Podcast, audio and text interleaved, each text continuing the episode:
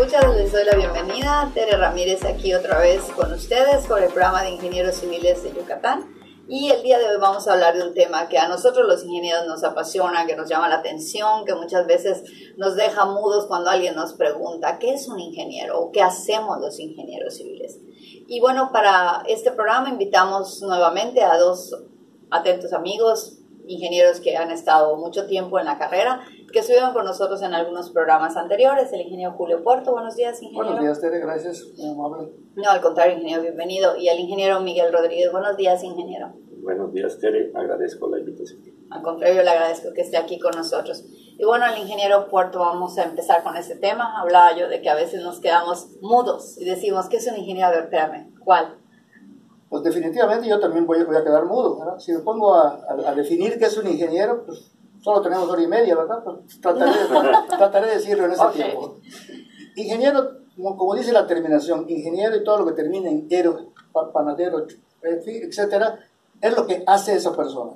¿Qué es un ingeniero? El que utiliza el ingenio. Es una respuesta muy simple, muy sencilla, y ahí me paro. ¿Qué es un ingeniero? El que utiliza el ingenio.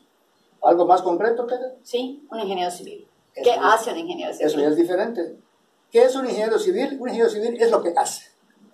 Y si me pongo a decir qué hace un ingeniero, pueden ser infinidad de cosas, pero yo creo que si les cuento lo que yo he hecho, aunque a veces se molesta porque digo mi edad, pero en estos 53 años de ingeniero, pues he hecho demasiadas cosas, algunas buenas, algunas malas, algunas tratando de salir adelante, en otras no he podido salir, pero ahí vamos, y así somos todos los ingenieros.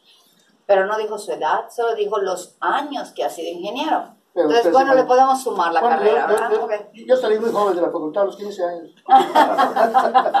Eso estuvo bueno, pero bueno, ingeniero, continuemos. Díganos qué ha hecho como ingeniero. Entonces, yo desde que estaba, empiezan las, las, las, las cosas de favoritismo a, a, mí mismo. Yo, estando en primer año, que es, es, la época que en la facultad se daba la carrera de ingeniero civil y la, se veía topografía en primer año, tuve la suerte, experiencia, conocimiento, como le queramos llamar, y fui la mejor calificación en topografía. Eso me permitió ser el ayudante de las prácticas de topografía en el siguiente año, ayudando a los, a los nuevos ingenieros. Desde ahí empiezo a conocer, siendo joven como ellos, pero empiezo a conocer a los alumnos de, de la facultad. Esta experiencia trabajando en la topografía físicamente me, me permite en el segundo año de, de la carrera ya, ya, trabajar como topógrafo en una, en una institución del gobierno del Estado, la Comisión Agraria Mixta, y haciendo levantamiento de topografía a los, ejidos del, del Estado. Reconozco bastantes lugares del Estado, yendo a medir terrenos, a medir infinidad de cosas. Así empieza mi carrera. Luego, esa experiencia, he trabajado en la Brigada de Exploración de Pemex, también como topógrafo, y más adelante, ya en tercer o cuarto año, ya, ya casi en quinto, se crea aquí un programa nacional agrario que era darle propiedad a todos aquellos eh, ejidatarios, per, per, personas, cultivadores, etcétera, que tuvieran una, un lote marcado, pero no tenían la seguridad de, de, ser los propietarios. Entonces era medirles el terreno, hacerles el levantamiento, darles un plano y el presidente de la República les iba a entregar documentos de propiedad. Sí, pero eso les, les daba la garantía de que están trabajando. ya saben dónde van a trabajar, propio, qué claro, es de ellos y lo que, claro. lo que puedan hacer. Y ahí empiezo a trabajar en ese, en ese, plan que puedo decirles que es la, en aquel entonces, el, para mí, el, el, trabajo mejor pagado, utilizando, como dije hace un rato, el ingenio. Éramos 12, 15 o, o más topógrafos, porque era, era, en todo el estado, y la idea era llegar un lunes a la, a, a la población que se tratara, juntar a, a, la gente, ver quiénes tenían las propiedades y empezar a anotarlos.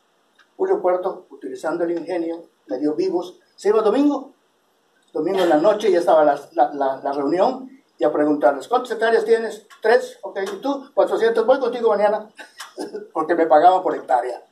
Claro. Yo me iba a levantar el de 3 para ganar 30 pesos o el de 400 para ganar 4 mil. Entonces mejor me iba el, el de 400. Pero además el de al lado decía, yo también tengo otro de 400 al lado de Don Miguel. A ustedes no les voy a trabajar porque una línea me servía para los dos. Claro, Entonces, claro, me, claro. empieza a, a redituar en muy buenas cantidades. Yo le pregunto a un amigo, un, un colega, un, un, compañero de generación, hoy, bracero, porque así le digo, porque braceamos juntos en el trabajo, bracero, ¿cuánto ganabas en 1965 cuando saliste de la escuela? Unos 4 mil pesos, me dice. Yo ganaba 15. Entonces, eso indica cómo, cómo ganaba yo en aquel entonces y puedo hasta asegurar que todavía tengo dinero en el banco de lo que gané en aquella ocasión. Ya, realidad, eso, eso es más que ingenio. ya no, no quisiéramos, quiero que los estudiantes no lo, que lo oigan, pero para que optimicen su trabajo. Para optimizar el trabajo. Entonces, había que hacer algo. Entonces, ¿qué puede ser un ingeniero? Topografía. A mucha gente no le gusta porque hay que salir al campo, hay que caminar entre piedras. Puede ser, ya no, y hay, hay tecnología. ahora se hace por, por rayos láseres. antes ya había que medir con una cadena cuánto, cuánto había. Hoy tiene una línea, el láser te dice hay tantos metros y asunto concluido. Entonces, un ingeniero puede hacer topografía. Es una de las partes que se puede trabajar. El hecho básica, ¿no? actualmente seguimos teniendo topografía en el plan de estudio, seguimos estudiando topografía, es parte de la ingeniería. Definitivamente. De, ahí ya con, con más centavos en la, en, en, en, la bolsa, me voy a la ciudad de Campeche para trabajar ya un poco más específicamente en lo que la gente conoce como ingeniero. Porque decir que un ingeniero es topógrafo, no creo que no es ingeniero. Yo puedo decir que sí era ingeniero civil y sí hice topografía y me dejó dinero. Me fui a Campeche y ahí estuve trabajando con el comité administrador del Programa Federal de Construcción de Escuelas, que tiene otro nombre medio, medio raro, o no sé cómo se llama. Sí, todos son así. Ahí empezamos a, a, trabajar como supervisor de obras, ya metido a la construcción, de escuelas específicamente, aunque eso no quiere decir que solo escuelas conozcan ingeniero. Entonces, todo tipo de, de construcciones. Yo inclusive en mis ratos de ocio construía bodegas a, a, empresarios de ahí. Uno, por cierto, acaba de fallecer, Tom Keller. Yo le hice un par de, de bodegas que necesitaba. De supervisión de obras y al ir avanzando en el conocimiento, en la práctica, en la experiencia, y empiezo a trabajar como analista de costos en el mismo caso. Ya no salgo a obra, ya estoy sentado en un escritorio, ya soy más de categoría, ya, estoy sentado. Entonces, ahí hay otro, otra cosa que puede hacer un ingeniero, supervisor de obras. Y hay compañías, hay instituciones que contratan a supervisores de, obras específicas. Especializados en supervisión Definitivamente. Entonces, supervisor de obras. Y más adelante, en un escritorio, analista de, costos. No, hay que ir a la obra, hay que ver cuánto tiempo se lleva el, el, trabajador en realizar un portero, en realizar un concreto, qué sé yo. Hay que tomar esos tiempos para ser un analista auténtico de costos. Y eso hice. Dejo la, la ciudad de Campeche, me regreso a Mérida y me meto más de lleno en la, en la construcción. Yo pensé, viniendo de Campeche, dije voy a estar un año sin trabajar, sin presumir que había mucho dinero, pero, pero sí lo había. un año sin trabajar. No se puede. Al poco tiempo me invitan a hacer obras del Seguro Social, construyo cuatro clínicas de campo en la periferia del, estado, Tacmex, Pují, Común y Ocabá. Y trabajando en eso, construcción, siendo analista de costos, siendo topógrafo un buen tiempo, llega a la, dirección de la facultad un, amigo y me llama y me dice, Julio, tú eres topógrafo, eres analista de costos, ven a dar clase a la facultad. Y empiezo mi carrera académica. Puedes trabajar en ingeniero civil como académico como maestro. Otro punto. Otro punto. Entonces, a, trabajar ahí, y ahí estuve un buen tiempo, una carrera bastante. Empiezo, empiezo, trabajando por horas, ganando tal vez, cuando había un examen de grado, nos daban un, un sobre el sueldo excelente, 20 pesos, Pero voy, voy, ganando tiempo, lugar, posición y llego a ser maestro de tiempo completo. Pertenezco al consejo técnico de la facultad. Soy jefe del departamento de obras de la universidad, que estaba basada en la Facultad de Ingeniería. Lógicamente, ¿dónde poner un departamento de obras? En la Facultad de Ingeniería. ¿Y a quién poner de, jefe del departamento? Pues aquel que trabaja en escuelas o ha trabajado en escuelas y me vuelvo jefe de un departamento. Yo te voy subiendo en categoría y cualquier ingeniero con ingenio, con experiencia, con conocimiento, puede ir elevándose en, en, en la sociedad. Como jefe del departamento de obras, llega un momento que dejo de trabajar en la, Facultad de Ingeniería porque nombran un nuevo rector que me llama para trabajar con él. Y como daba yo las clases de topografía, costos y administración de obra, me llaman de administrador. Otro empleo, de, otra razón de ser un ingeniero, administrador.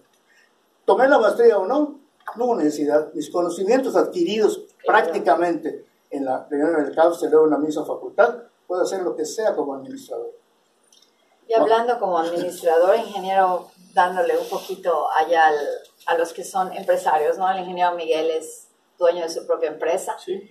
¿Cómo llegó a la administración, a este punto al que llegó el ingeniero Julio? ¿Cómo llegó? ¿Cómo llegó a ese punto de administrar? ¿Cómo empezó su empresa y se ha mantenido por años en esa empresa? Eh, bueno, eh, no, no, no, soy tan antiguo como... no, claro, no, no, no, perdón, pero bueno, tiene años ya con su empresa. Sí, obviamente el inicio de los trabajos te empleas como dibujante.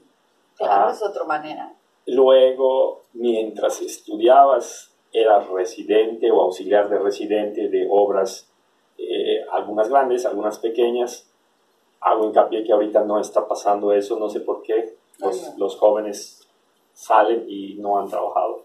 Pero en este caso, este, cuarto semestre, tercer semestre, empezabas a trabajar en, las obras y siempre estuve eh, muy ligado a despachos de arquitectura entonces, eh, tenías que aprender de todo, aprender de administración, aprender de costos, eh, aprender de obra, un poco de cálculo estructural, definitivamente de cosas sencillas, ¿no? Porque pues, los ingenieros eh, civiles pues, estamos capacitados, por ejemplo, para hacer, todos, para hacer unas estructuras sencillas.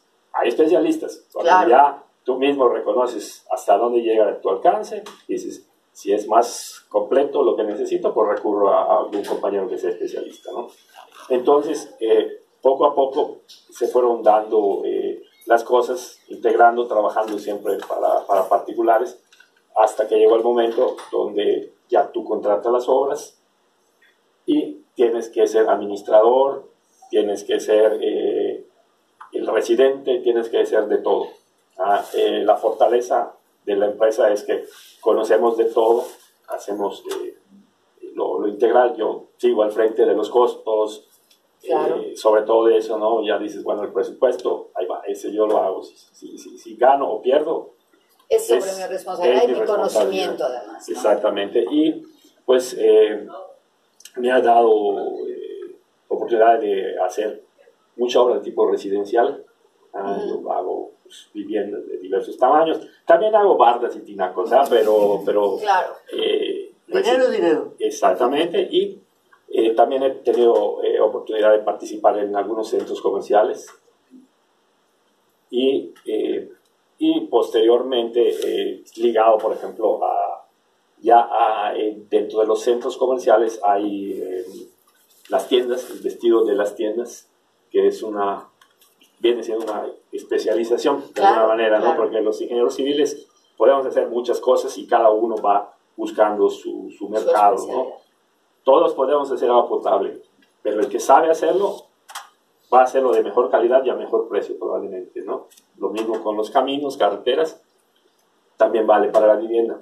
Ah, entonces cada uno va buscando su, su, especialización, su nicho de mercado y pues ahí seguimos después de los años. Eh, continuamos aprendiendo, ingeniero.